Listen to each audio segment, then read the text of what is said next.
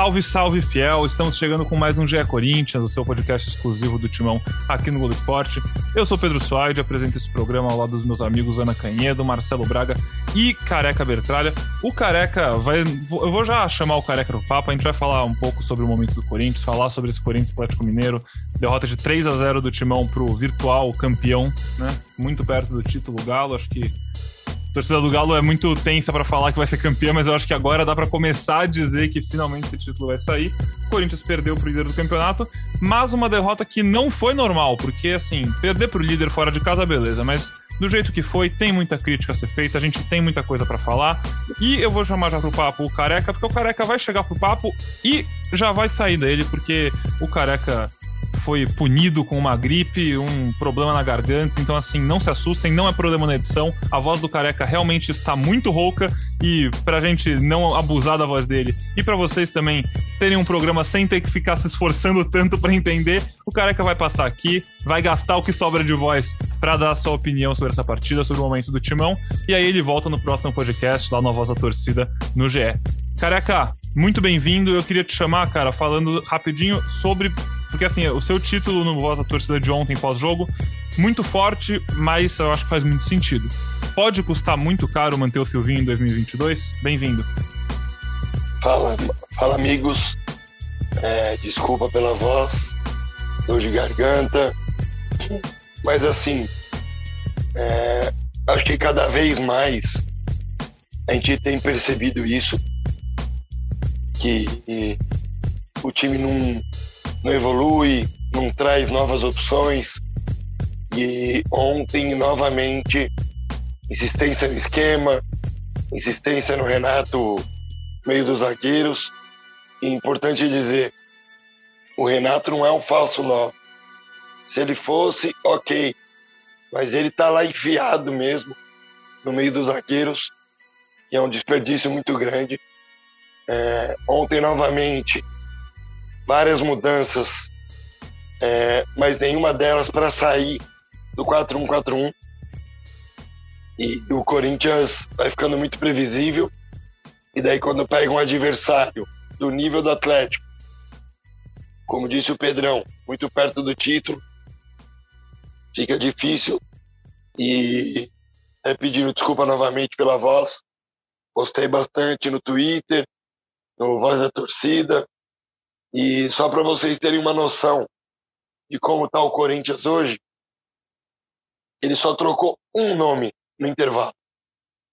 Mas o centroavante foi para meia, o ponta direita foi para ponta esquerda, o ponta esquerda foi para centroavante e o meia saiu. Tudo para não sair do 4-1-4-1. E para mim o Corinthians, além da falha do Cássio, falha de posicionamento do time, na parte defensiva. O Corinthians, para finalizar, até o Juliano veio com a camisa do Mosquito. Você vê a bagunça que tá o Corinthians. Tá difícil, pior até que minha voz. Mas, assim como minha voz, espero que o Corinthians melhore. E, muito provavelmente, se o Duílio realmente manter o Silvinho para 2022, todo o planejamento do clube, que a gente elogiou bastante aqui, de melhorar a parte de campo, para classificar melhor em Copa do Brasil, Libertadores, Brasileiro, para aumentar os ganhos técnicos, pode custar muito caro, porque pode ser tarde demais. Tá certo. Vamos falar bastante sobre isso agora. Já agradeço muito Careca por, por esse sacrifício. A gente sabe que ele gosta de falar sobre o Coringão, mas foi complicado hoje. A gente sabe que ele tá mal. A gente torce muito para que ele melhore aí e que o Corinthians também melhore. Vou puxar então já para o papo a Aninha e o Braga. Aninha, você tá na linha do careca, porque assim, a gente já criticou bastante o Silvinho, mas a gente também aqui nesse podcast, quem ouve há mais tempo, lembra que a gente já foi visto como grandes defensores do Silvinho, até teve brincadeira no Twitter. Então, assim, a gente critica o Silvinho muito pontualmente e eu acho que as críticas certas. E agora o Silvinho tá dando mais coisa pra gente criticar, parece, né? Porque a insistência com o Gabriel, Renato Augusto de costas pro gol. São coisas que, assim, o campo. O Tite diz muito né, que o campo responde. O campo não está respondendo. E ele está continuando com umas ideias que podem custar caro, eu acho. Fala Pedrão, fala Fiel, é, careca que, que vai nos deixar aí no programa de hoje por essa voz rouca de tanto passar nervoso aí no jogo. Cara, eu acho que nessa época aí eu tava meio que de férias, hein? Porque, na minha opinião, assim, são coisas meio diferentes, assim. O que eu, o que eu falo sempre é que a torcida talvez ela deva, é, não sei se se conformar, mas entender que na cabeça da diretoria nesse momento não passa demitir o Silvinho para 2022 e nem fazer uma reavaliação que ele saia. Então, acho que, que isso que a, a torcida também precisa ter em mente, entendeu? Que não adianta você, é, torcedor, querer comprar uma briga aí que, que de certa forma, é, não vai levar a nada. O Corinthians, a diretoria do Corinthians nesse momento, ela tem convicção de que o Silvinho está sendo um pouco perseguido e de que ele precisa de tempo e de que esse tempo e que esse projeto foram feitos para dar certo em 2022. Então, acho que isso, isso é um ponto. Agora, é, o Silvinho vem correspondendo? Acho que não. Acho que dentro de campo as coisas não estão acontecendo. Quando elas não acontecem num coletivo, você começa a direcionar é, o pensamento, talvez, para quem esteja liderando esse coletivo, que é a comissão técnica, a cabeça da comissão técnica é o Silvinho. É, tô contigo quando você fala, ah, perder para o líder Atlético Mineiro, que foi, se não me engano, foram 13 partidas em seguidas, vitórias seguidas em casa, né? Então, número absurdo. É, você perder para o Atlético Mineiro é um grande problema? Não, não é um grande problema. Agora, você chutar sete vezes no gol, quer dizer, você chutar sete vezes e nenhuma dessas sete vezes ser no gol, você não incomodar o seu rival, eu acho que isso é um grande problema. Você insistir é, é, em algumas coisas que não vem dando certo, por exemplo, o Renato Augusto tomando pancada o tempo todo do zagueiro. Ah, mas na China ele só não jogou de goleiro. Tudo bem, na China ele só não jogou de goleiro, mas é, aqui no Brasil e no Corinthians, o time precisa de um cérebro. Me parece que esse cara é o Renato. Então, assim, é, tá funcionando jogar ele enfiado lá entre os zagueiros? Não, não tá funcionando, porque todo segundo tempo o Silvinho mexe dessa forma.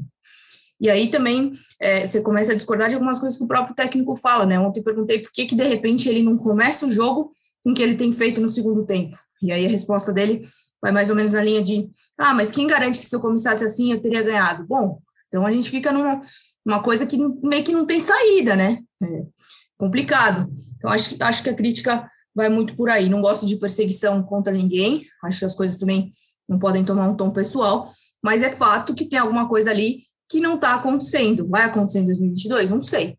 Mas hoje, agora, não está acontecendo e precisa melhorar. Acho que o fato é esse. Definitivamente. O Braga, vi até você brincando no Twitter que, como o Careca bem disse agora, o Renato ontem não estava de falso 9, né? Era o falso, falso 9, porque ele estava jogando como o Jô, só que assim, para fazer o que o Jô faz, o Jô faz melhor que o Renato, e aí você tira o cara do meio. A minha dúvida é assim: se, será que não rola o Tite, que deve estar. Tá, Tite a gente falou, tá? Deve estar tá louco para voltar a contar com o Renato Augusto em alguma lista da seleção. Será que não rola ele passar o telefone, ligar pro Silvinho e falar: ô, volta o Renato para jogar onde ele sabe, vai, me ajuda a te ajudar também? Fala Pedrão, fala Ana, careca. Cara, eu acho que é o seguinte: é, faz parte você testar o Renato, né? Como ele testou ali naquele segundo tempo contra o Internacional e, e ali pontualmente funcionou. É, mas é fato que não vem funcionando nos últimos jogos, né? Que ele tem insistido nisso. E ontem, é, nesses 45 minutos iniciais diante do Atlético, o Renato só ficava tomando falta, não conseguia fazer o jogo fluir, não conseguia ser um pivô, não conseguia participar do jogo. O Corinthians é um time com reforços de meio campo em que você olha para o time e não vê o meio campo funcionar, né? O Juliano tem virado um jogador comum no Corinthians. Isso, isso me, me deixa um pouco preocupado. É, e essa coisa do Renato, é, eu acho que o Renato já tem também personalidade, tamanho e experiência suficiente para, se ele não está gostando da função, se ele não não não está conseguindo exercer essa função da melhor forma, chegar no Silvinho e falar, professor, não está dando certo, vamos tentar de outra forma, vamos tentar de outra maneira. Muita gente acha que esse não é o papel do jogador, que é só do técnico, que é só da comissão. Mas esses caras que eu estou falando, de Renato, de Castro, de Gil, de Fagner, são caras muito grandes. E o ambiente não é bom lá dentro do CT, não há diálogo entre as partes. Então, acho que isso pode ser conversado também. É, e, e eu, eu acredito que o Renato esteja incomodado, porque essa é a imagem que ele tem passado para a gente. Não só no jogo contra o Atlético, foi assim no jogo contra a Chape, foi assim no jogo contra o Fortaleza. Você olha para o Renato quando as coisas não estão dando certo e ele está irritado. Ele está claramente incomodado dentro de campo. Então, acho que ainda precisa haver um entendimento aí e esse diálogo precisa existir com o Silvinho. Como a Ana falou, o Silvinho não vai sair do Corinthians nesse momento. O Silvinho tem contrato até o fim de 22. Eu acredito que até o fim do Campeonato Brasileiro ele seguirá à frente do comando da, do Timão. E aí, será avaliado, será discutido e o futuro a Deus pertence. Mas a realidade é essa: o Silvinho vai continuar no cargo. Então precisa haver um entendimento ali com os jogadores, aproveitando que esse ambiente interno é bom com os jogadores do Willio e, e o próprio Silvinho diz em toda a entrevista coletiva. Concordo! Concorda, careca? Boa. Concordo. Tchau. É... Valeu, careca. Um abraço, mano. Melhoras aí, hein? O careca, só para contar pro pessoal, ele ficou, ele ficou a noite toda na frente da casa do Silvinho, xingando lá. Eu achei desnecessário. a voz dele ficou assim. Para sorte do Silvinho e do Corinthians, a rodada foi muito boa pro Corinthians. A gente fala sorte porque, assim, né? Se o Corinthians não, não, não, comprometeu. Mas, assim, se o Corinthians conseguisse arrancar um pontinho do Galo lá ou até ganhar, ia ser melhor ainda. Mas é aquilo que a gente falou no começo do programa. Cara, é um jogo. Assim como a gente falou depois daquele jogo ridículo contra o esporte, perder acontece principalmente perder para o líder do campeonato, que tá, não está no auge do ano, beleza, não está mais jogando o fino do fino da bola toda rodada, mas é um time muito bom e não tem como questionar que o Atlético era favorito ontem no Mineirão lotado contra o Corinthians, prestes a quebrar um tabu de 45 anos. Tá, assim, de novo, acontece perder. Mas a gente viu muitos problemas. A gente tinha um Corinthians que teve o quê? Uma chance de gol no máximo, acho que é aquela cabeçada do Juliano, e assim, muito mais ao acaso do que criada. A gente viu o Corinthians com muitos problemas, mas voltando só a falar da tabela, para completar, a gente voltar a falar desses problemas, porque tem outros problemas a se falar e a debater aqui com a Aninha e com o Braga. Corinthians termina essa rodada na sexta posição, ainda três pontos na frente do Inter e só dois pontos atrás do Bragantino, sendo que o Corinthians tem um jogo a menos. Então o Corinthians tem a chance de, quando completar esse jogo, ficar em quinto, né? Por, por aproveitamento, o Corinthians está na frente do Bragantino ainda. E também só dois pontos a menos que o Fortaleza, que tem o mesmo número de rodadas. Então, assim, longe de ser uma. Não é uma crise, não é nada muito grande. O Corinthians continua perto. O Fluminense também perdeu, que é quem tem 42 e está um pouco mais perto, são cinco pontos atrás. O Inter e o Fluminense, que estão atrás, 44, 42, também perderam. Então, a rodada não foi ruim, o Corinthians segue firme na briga pela Libertadores. Prova, pré-Libertadores, assim, é quase impossível não ir, eu diria, acho que é muito difícil. Vaga direta na Libertadores vai seguir na briga, depende de quem ganhar os campeonatos, as vagas que vão abrir. Tá ali, tá no bolo, é o que tem para hoje e é o que vai disputar. Mas o ponto é, o time, no meu ponto de vista, e eu quero saber vocês, tá regredindo. Assim, não tá. O Juliano, que chegou e parecia que tinha resolvido a casa, o Braga falou. Nos últimos jogos está aparecendo um cara comum. O Renato, que é muito fora da curva, não está aparecendo nos últimos jogos porque está fora de posição.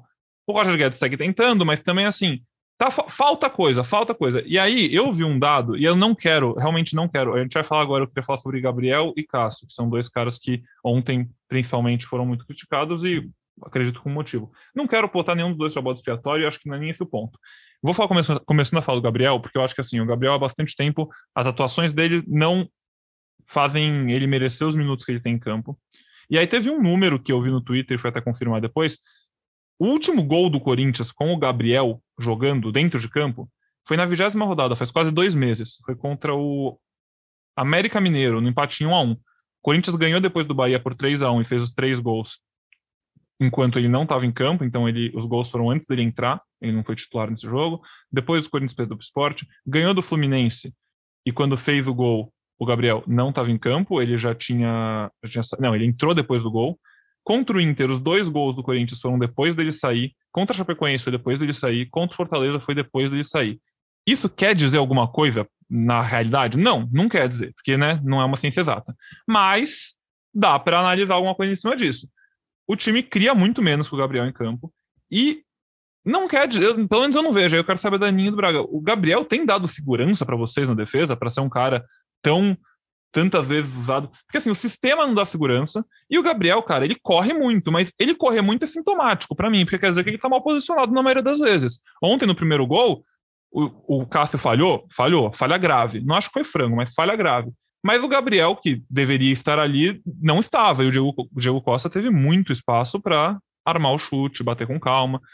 Não sei, quero, quero ouvir vocês, queria saber de vocês do Gabriel primeiro, depois a gente fala do Cássio e de outros problemas. E também de coisa boa, porque. Coisa boa não, mas coisa além do jogo, porque hoje o Braga voltou aí pro Parque São Jorge depois de muito tempo. Cara, é difícil, né? Difícil falar. Eu acho que eu até discuti isso com o Braga ontem, a gente estava conversando por WhatsApp se o Gabriel teria alguma culpa direta nos gols ou não, é difícil a gente avaliar. Mas eu acho que, pelo menos para mim, Pedro, é, a coisa vai um pouco além, né? Porque a formatação do time mudaria ali se eu, se fosse, enfim, mexer nesse Corinthians, no que eu acredito que o Silvinho deva fazer. E aí, naturalmente, é, o Gabriel não se encaixaria. É bom a gente lembrar que ontem o Silvinho não teve Cantígio, né? Cantígio estava suspenso e também com a seleção colombiana. É, mas mesmo assim o Gabriel não estaria nos meus 11 iniciais, mas aí você começa toda uma discussão, que o Renato também não seria o camisa 9, enfim, é, várias coisas Talvez é, fosse outro, outro sistema de jogo, porque a gente também fica preso a falar sempre do 4-1-4-1, né, Aninha? Porque Exatamente. a gente já viu que não tem outra chance.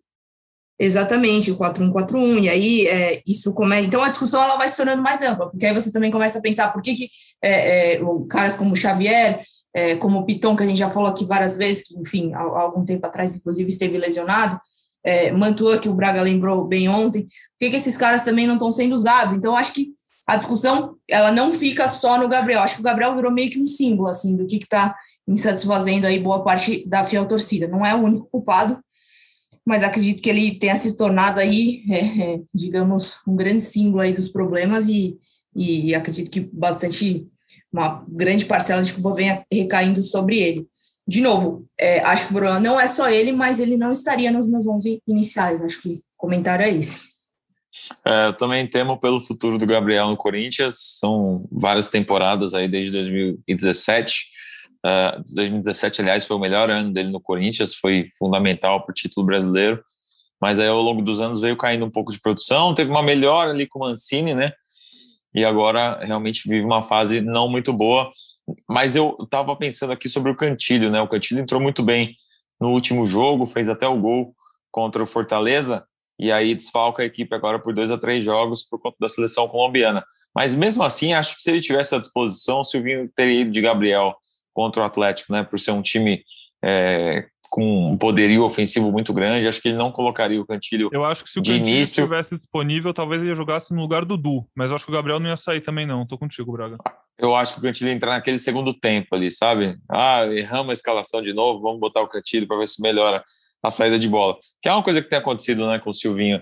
É, tem sido recorrente esses, essas escalações que não vem dando certo e a correção ao longo do jogo.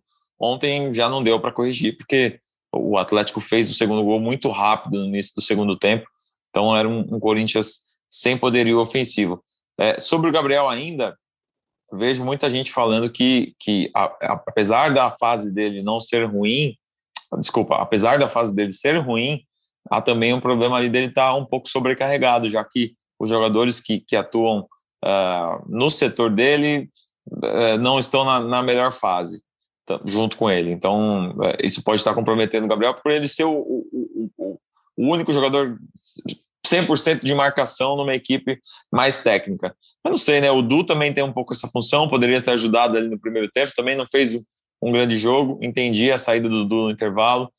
É, aliás, sobre a escalação também, entendi a entrada do Mosquito no lugar do GP, o GP não vinha bem nos últimos jogos, acho que de repente poderia ter feito um, um mosquito aberto e o GP por dentro, ali mudando de função, mas acho que o Silvinho está perdido realmente nas escalações. Ultimamente não encontrou a equipe ideal e, e vai ser isso. Vai pegar o Cuiabá, vai ser favorito. Depois, daqui a pouco, tem um jogo contra o Flamengo. A gente vai voltar a falar das deficiências do Corinthians. É, a reta final do campeonato meio que vai ser assim. Sim, assim... Eu tenho até, o Pedro, nessa linha, só completando, eu tenho até uma teoria que o Corinthians vai, vai ganhar esses jogos em casa, cara. Eu, eu acho que com, com esse apoio da torcida, enfim, com a, com a arena lotada, um negócio que influi muito.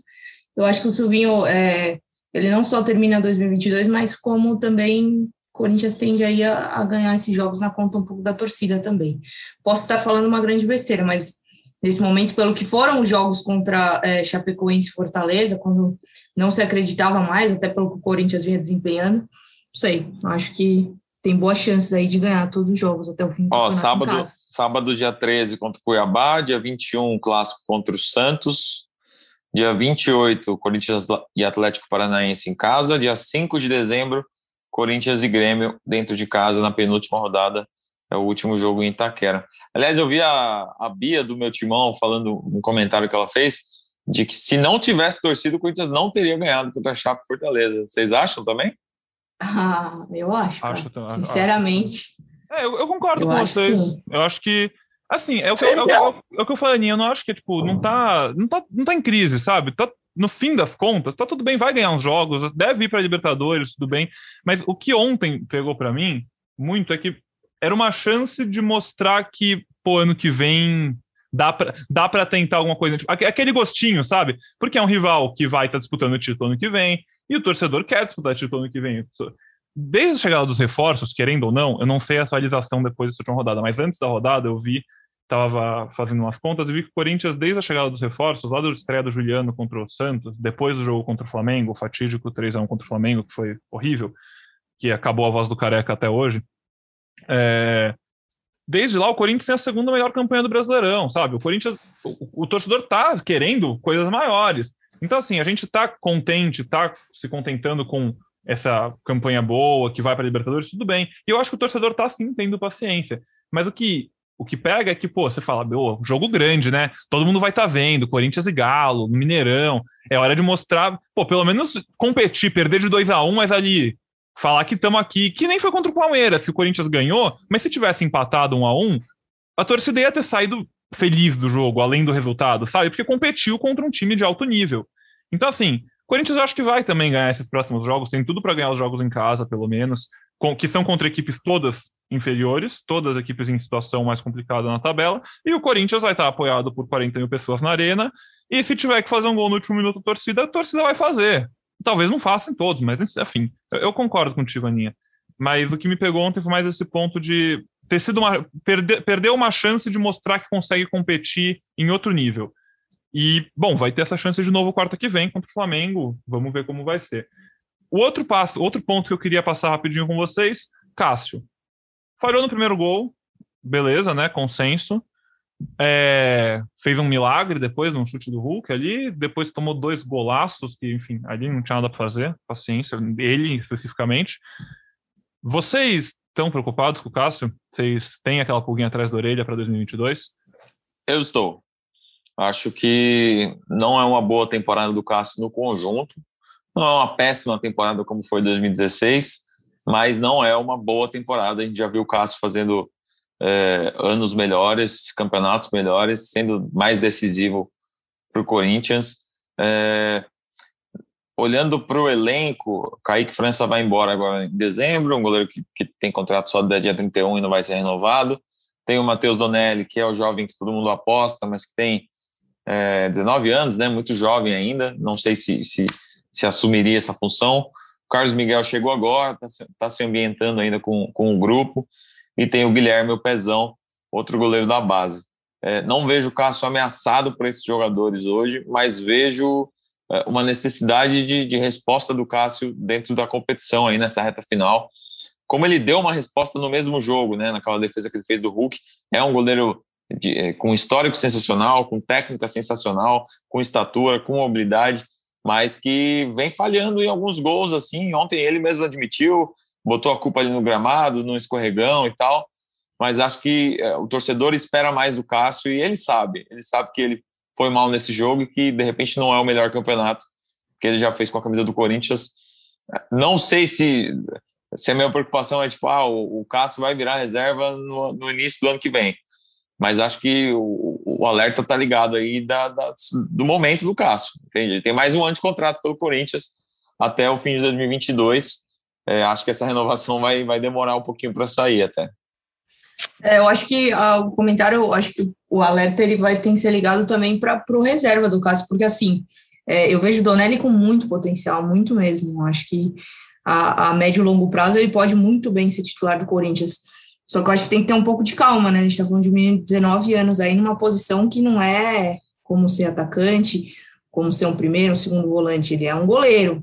Então, assim, é, cada erro que se comete, que um goleiro comete, ele começa a ser questionado. A gente está falando de um garoto muito jovem, um futuro muito promissor. Então, acho que é uma questão delicada a ser trabalhada pelo Corinthians. Acho que o clube não, não pode se precipitar, porque né, o Donelli, de fato, parece ser um jogador que tem muito futuro aí, não sei talvez de repente é, começar a revezar, não sei, é uma situação delicada, né? Porque o Cássio, a gente está falando aí de um, de um dos maiores ídolos do clube, né? Então, é realmente uma situação delicada, mas estou com o Braga. A temporada não é horrorosa, mas não é uma temporada boa do Cássio também, então acho que precisa, talvez, começar a pensar no que vai ser feito.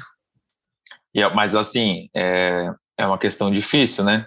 O Thiago Nunes, quando veio para o Corinthians, afastou o Jadson e o Ralph, e, e muita gente acreditava que por ele querer um goleiro que jogava com os pés, o Cássio correria riscos, mas ele não quis mexer nesse ponto, né? Ele não, queria, não quis comprar essa briga.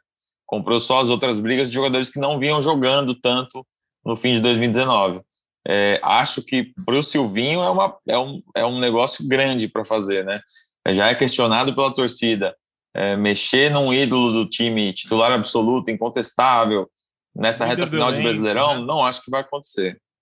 É, é, é, tudo meio difícil, né? No, é, na verdade, no Corinthians, tudo que se torna um pouco meio difícil, né? Porque é, a pressão, a repercussão, a, o tamanho da torcida é tudo muito grande, né? Então, é, é, vai ser difícil essa, essa despedida, essa saída do Cássio quando ela acontecer, não, não sei quando vai ser.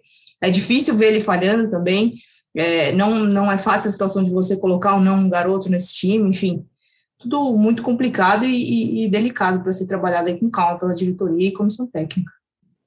É, veremos, assim, não acho que o Cássio está acabado, isso, e o momento do Cássio também não, não, apaga a história maravilhosa que ele fez pelo Corinthians, mas a história maravilhosa que ele fez pelo Corinthians também não garante que, né, os próximos passos vão continuar sendo tão bonitos, porque querendo ou não, sim, o Cássio ainda não é velho, mas com o passar do tempo você perde um pouco de explosão, perde um pouco de agilidade, acontece, é natural, é o corpo humano, mas realmente é complicada a situação, porque os outros goleiros são muito novos, muito inexperientes. Também, mesmo você falou do Silvinho, Braga, mas vamos, mesmo que o Silvinho saia no que vem, que técnico novo que tem peito para chegar no Corinthians e afastar o Cássio, que, né, assim, não tem, é complicado. Só o Tite. É, o, o, Tite, quando fez, já era o Tite, né? Já era campeão de tudo, assim. Exatamente. E assim, é, acho que a chance negativa do Tite ser o técnico do Corinthians no começo de 2022, considerando que tem a Copa do Mundo ainda, enfim, outra história. Mas vamos ver, assim, acho que eu acho que vai, é o que você falou para mim, alerta ligado, acho que vale ter o alerta ligado. Eu acho que o Donelli, o Carlos Miguel tem que estar tá ali, pô, de olho, querendo mostrar trabalho, pedindo uma vaguinha num jogo do Paulista, quando começar o ano que vem, falar, ó, oh, no Paulistão podia rolar um revezamento aí, um jogo ou outro, só para vocês verem como é que a gente joga, não sei. E reforço uma coisa que a gente disse em alguns episódios aí atrás. Não sei como é o treino do Cássio, não sei como trabalha o preparador de goleiros, como os, os treinamentos continuam fechados lá no CT. A gente não sabe o nível de exigência que ele é, é que ele encara, né, no seu dia a dia, no seu treinamento. Então, sei lá, em janeiro, quando reabrirem os, os portões para a imprensa, a gente pode falar um pouco mais sobre os trabalhos que são feitos com o Cássio. Boa. Você falou do tempo sem o CT, tempo com a imprensa afastada, né? Pandemia, agora, além da pandemia, os treinos seguem fechados, mesmo com as torcidas já de volta aos estádios, mas enfim, também essa é outra discussão. Mas você, Marcelo Braga, foi ao Parque São Jorge hoje, né? Conta um pouquinho pra gente o que você viu lá. E antes disso, vou só chamar o que o nosso presidente do William Monteiro Alves falou sobre o Silvinho, porque ele estava lá no evento, né? Evento para homenagear o Zé Maria. E ele falou sobre o Silvinho, a gente falou bastante sobre o Silvinho, a gente está aqui perguntando desse programa inteiro de quem é a culpa, por aí vai, né? Até quero ouvir você que está ouvindo a gente, acompanhando a gente, vai lá no Twitter, chama a gente, comenta no. A gente vai postar o podcast, comenta lá no arroba Timão.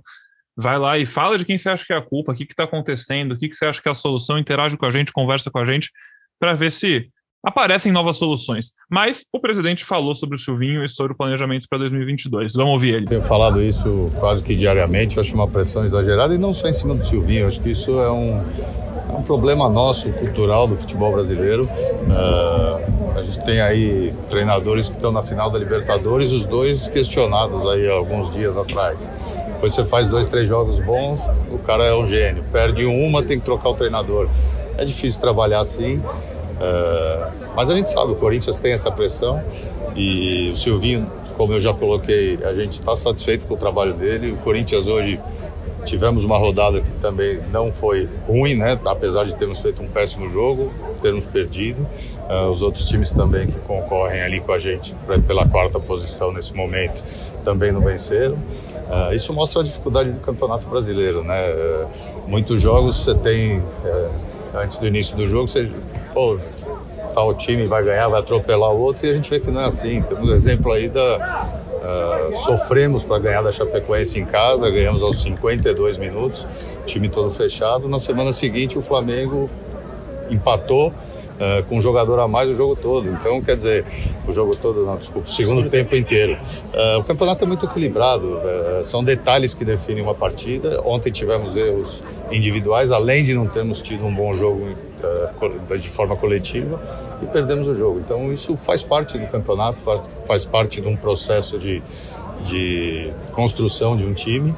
E a gente não pode esquecer que do lado de lá está o melhor time do Brasil nesse momento. Eles têm mérito também, não é? Uh, o Corinthians não jogou nada, eles ganharam. Não, eles jogaram muito a bola também.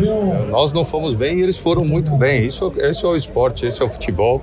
Uh, então existem méritos. Lógico que a gente tem nossos defeitos, a gente tem que corrigir. É, mas a gente sabe que isso é um processo. Então o Silvinho permanece, nada muda uh, e, e, só lamento isso a todo só, jogo. A cada derrota a gente tem que falar sobre manutenção de treinador. Há uns dias a gente vem escutando também de primeiro tempo, segundo tempo. Quer dizer, daqui a pouco a cobrança está sendo feita no intervalo do jogo. Você tem que ir com dois treinadores, sabe? É, tem muito exagero, na minha opinião. Mas faz parte, a gente do lado de cá a gente tem que acompanhar o trabalho, ver o que está sendo feito, isso a gente faz diariamente. A gente sabe que o trabalho está no caminho certo, mas a gente tem que ter paciência, que os resultados vão aparecer, já apareceram, né? brigaríamos para não cair esse ano para muitos, e estamos brigando pela quarta posição. Bom, vimos aí o Duílio falando sobre o Silvinho e a continuidade do trabalho, né? Ele falou sobre outros temas também. Uh, o Arauz está em negociações aí para ir para o Necaxa do México. Corinthians ainda tenta aumentar um pouco os valores, venderia 50% dos direitos, manteria os outros 50% esperando uma valorização futura do jogador chileno, que né, efetivamente não deu certo no Corinthians desde que chegou. Falou de Paulinho, que tem treinado no CT, mas que ainda não com uma rotina estabelecida, às vezes vai, às vezes não vai, que é desejo dele e que pode assinar aí mais para frente, quando caso eles cheguem a um acordo uh, para que ele seja reforço em 2022. Falou de centroavante, que o Corinthians vai contratar um centroavante para o ano que vem, para ser uma opção a Jô, um jogador que chega para jogar, é, e que se não achar um grande nome no mercado, vai mesmo com os meninos da base, Felipe, Cauê, Giovanni, os caras que estão se destacando ali no Sub-20. E por fim, mais um assunto que ele tratou de mercado foi sobre o João Vitor. Hoje o Bruno Andrade, colunista do UOL, deu que o João Vitor está na mira do Benfica para ser o substituto do Lucas Veríssimo, que, que sofreu uma uma lesão no joelho né, na, na semana passada. Então, é, o João Vitor entraria como uma opção aí para o Benfica a partir da, da janela. O Luiz Monteiro Alves disse que ainda não sabe, mas que é natural que, que haja uma valorização do jogador mesmo, que cheguem propostas e que ele seja um nome bem visado no mercado a partir da, das próximas semanas aí, quando o Campeonato Brasileiro vai se encerrar. Sobre o evento em si, só falar rapidinho, foi um dia bem, é, bem corintiano, assim, bem legal. É, vários ex-jogadores estiveram presentes, o Casagrande, que é, que é nosso comentarista aqui na TV Globo, tava o Vladimir, tava o Birubiru, tava o Geraldão, tava o Solito, tava o Ataliba, vários nomes ali da história do Corinthians. É, o Zé Maria ficou bem emocionado com esse busto que, que a diretoria fez para ele. É o primeiro busto branco, né, com camisa branca, todos são é, são bustos de bronze, né? Então, aquela cor é, característica. E é, a dele não foi feita em branco para destacar o sangue na camisa, aquela camisa conhecida do Zé Maria nas finais contra a Ponte Preta em 79. Então, o Zé Maria estava bem emocionado, é, gostou muito da homenagem, gostou muito do, do busto. Estava lá o Fernando Lázaro, que é filho do Zé Maria, auxiliar técnico do Corinthians. Inclusive, amanhã eu vou publicar uma entrevista que eu fiz com ele no GE. Globo, falando um pouco desse momento do Corinthians também. E, e, foi um dia legal, um dia gostoso que, que tenho certeza que é, muita gente é, já esperava essa homenagem para o Zé Maria há bastante tempo, como a gente espera ainda uma homenagem para o Basílio, né? O Basílio está nessa fila aí para ganhar um busto e acho que, que, deve acontecer no ano que vem. A Fiel escolheu o próximo busto como Ronaldo Fenômeno, isso deve acontecer em março, mas o Basílio estava nessa fila aí e acabou ficando um pouquinho para trás que seja o pé de anjo aí o próximo homenageado depois do, do Ronaldo Fenômeno. Boa, Braga. Homenagem muito mais do que justa. Bom também para aproveitar para ouvir o presidente sobre tantos assuntos importantes, né, Aninha? E falando de mais uma notícia rapidinha, a gente falou também, viu que o William, né, deve voltar ao Corinthians em até uma semana, vai ter uma evolução gradual no time, enfim, já está treinando, até especulou-se que ele podia voltar nesse final de semana contra o Cuiabá, mas é mais esperado mesmo agora que a gente veja ele relacionado só para o jogo contra o Flamengo na próxima quarta. Mas acho que por hoje é só, né, pessoal? Vamos ficando por aqui. Vou aproveitar depois que o Braga também falou já do que de mais umas coisas que o Duílio falou. Entra lá no g.globo Corinthians para ver tudo certinho. É, chamei vocês para interagir com a gente. Comenta aí também no post do Twitter. Quem que vocês, que vocês acham que pode ser esse nove, nove aí que vai atrás do mercado? É o, o marroquino lá que eles estão falando? O Hamdala, que a Fiel TT tá maluca. Tem um cara aí. Oi. Só para a gente finalizar, né? O, o Corinthians está brigando aí por vaga na Libertadores masculina, mas na feminina tá, tá rolando, né? Sim. A Ana até, até acompanhou um pouco do jogo Sim. de ontem. É legal a gente dar um boletimzinho Verdade. das meninas. Eu tava vacilando, tava é, não, passar. O, o Corinthians terminou a primeira fase aí com 100% de aproveitamento, né? Venceu os três jogos, dois times da Argentina, um time do próprio Paraguai, né? Libertadores vencendo disputado no Paraguai. E aí, jogos das quartas de finais definidos já, né? Então, o Corinthians vai enfrentar o Alianza Lima do Peru no dia 13, sábado agora, às 19h45, horário de Brasília, buscando aí o tricampeonato da Libertadores, né? Não deu, não deu esse ano, o Corinthians já disputou a Libertadores esse ano, mas ela era referente ao ano passado, né? Foi eliminado pelo América de Cali, um jogo muito duro. É, o Corinthians dominou o tempo todo, mas acabou sofrendo um gol no finalzinho, foi para os pênaltis, enfim, acabou eliminado e aí está buscando tricampeonato, 100% na primeira fase, mas é bom a gente citar que acabou perdendo a Érica, né? A zagueira sofreu é, uma lesão séria, uma lesão ligamentar no joelho, pode ser que tenha que passar por cirurgia, e aí, é, por hora, nem, nem previsão de retorno ela tem, mas é certo que vai perder aí o restante da temporada.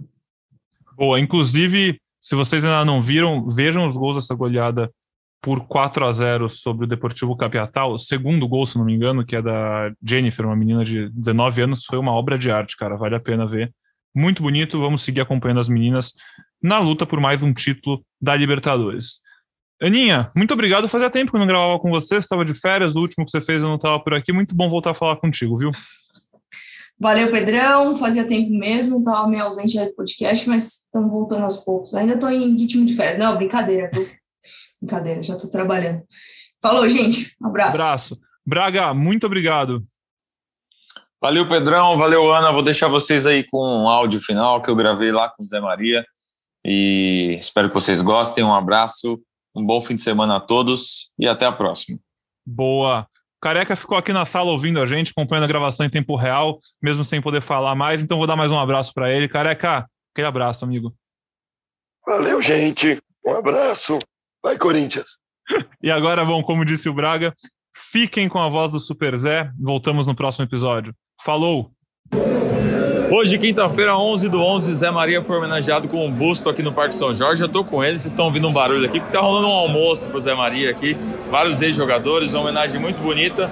Zé, o que é o Corinthians para você? Ah, o Corinthians para mim já era a minha vida, né? Agora eu não sei. Agora me eternizaram é, tive a felicidade de receber os amigos, as pessoas que gostam do Corinthians, que gostam de mim. Então, para mim, o Corinthians é, é, eterno, vai ser eterno. Eu acho que eu faço aquilo que meu pai fez comigo. Né? Vou tentar fazer mais corintiano aí, porque é um bando de louco.